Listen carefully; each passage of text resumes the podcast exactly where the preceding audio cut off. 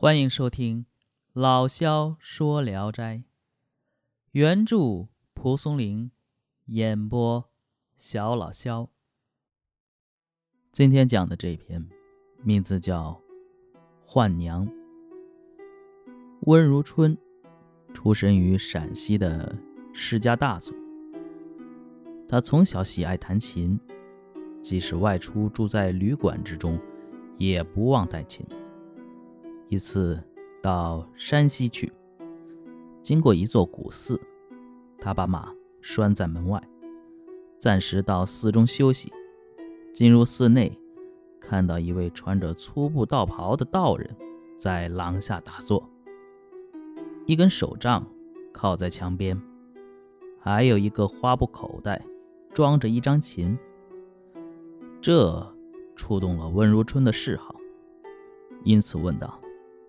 你也善于弹琴吗？道人说：“弹的不太好啊，想找个弹得好的学一学。”于是解开花布口袋，把琴递给温如春。温如春一看，这琴的纹理特别好，略微拨了一下琴弦，发出的声音清越异常。温如春高兴地弹了一支短曲。道人微笑了一下。好像并不是特别赞许。温如春于是把他的琴技全部使出来，弹了一曲。道人笑着说：“还好，还好，但还不足以当贫道的老师。”温如春觉得他的话有些夸张，就送过琴，请道人弹一曲。道人接过琴，把琴放在膝盖上。刚一拨动琴弦，就觉得和煦的风微微吹来。过了一会儿，百鸟成群飞来，院中的树上都落满了。温如春惊异万分，赶忙拜道人为师，请他教授琴技。道人教了他三遍，温如春全神贯注，亲耳倾听，稍稍领会了琴曲的节奏。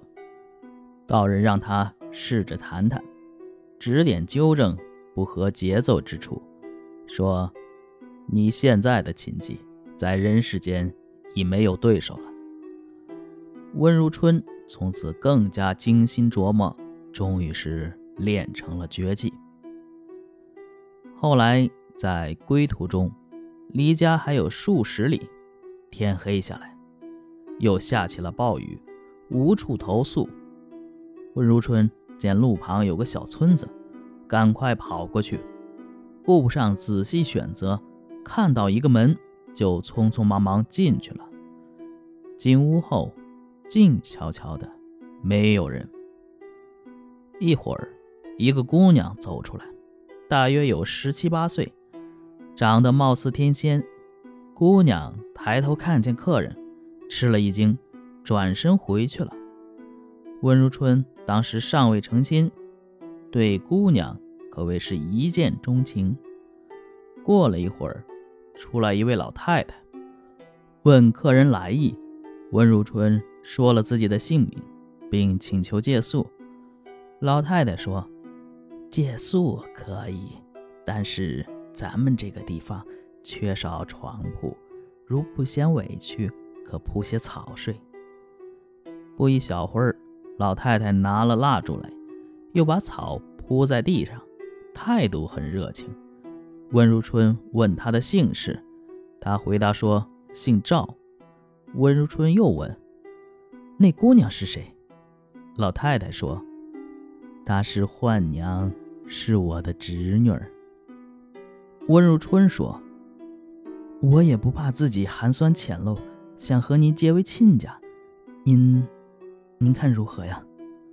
老太太皱着眉说：“这事儿不敢答应。”温如春追问是何缘故，老太太却难以说明。温如春怅然若失，只好作罢。老太太走后，温如春一看铺的草又湿又烂，不能垫着睡，只好端坐弹琴来消磨这个长夜。雨停后，温如春就冒着淋雨的可能，赶快回家了。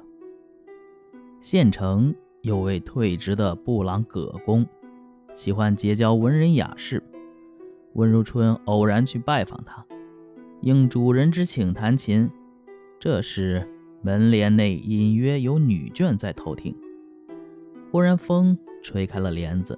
看到一位十六七岁的少女，美丽无比。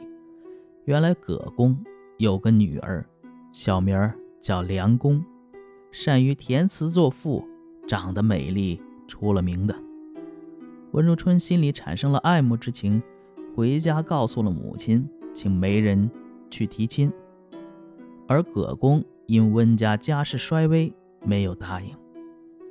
但是梁公自从听到了琴声以后，心中也暗暗爱上了温如春，每每盼望再听到他那优美的琴声。但温如春因求亲不成，心情沮丧，再也不登葛家门了。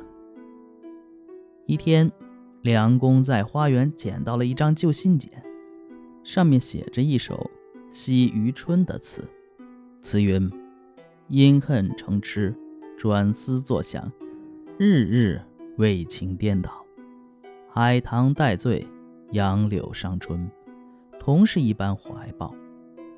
深得新愁旧愁，花尽还生，便如青草。自别离，只在奈何天里，渡江昏晓。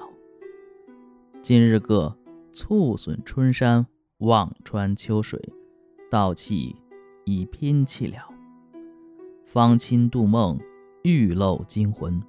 要睡何能睡好？慢说长宵四年，农事一年，比耕有少。过三更已是三年，更有何人不老？梁公吟诵了好几遍，很喜欢这首词。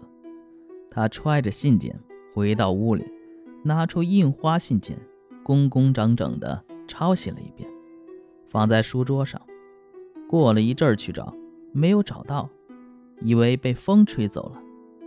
正巧葛公经过女儿闺房门口，捡到了，还以为是梁公做的词，嫌物词句轻浮，于是就烧掉了。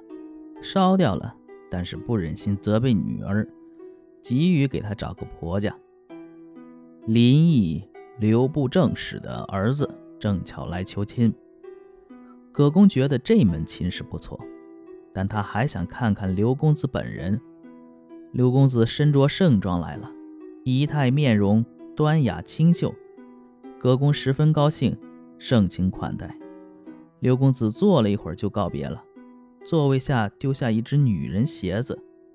葛公顿时厌恶刘公子的轻薄，叫来媒人告诉了这件事。刘公子极力辩白这事和他无关，葛公不听，这件事就告吹了。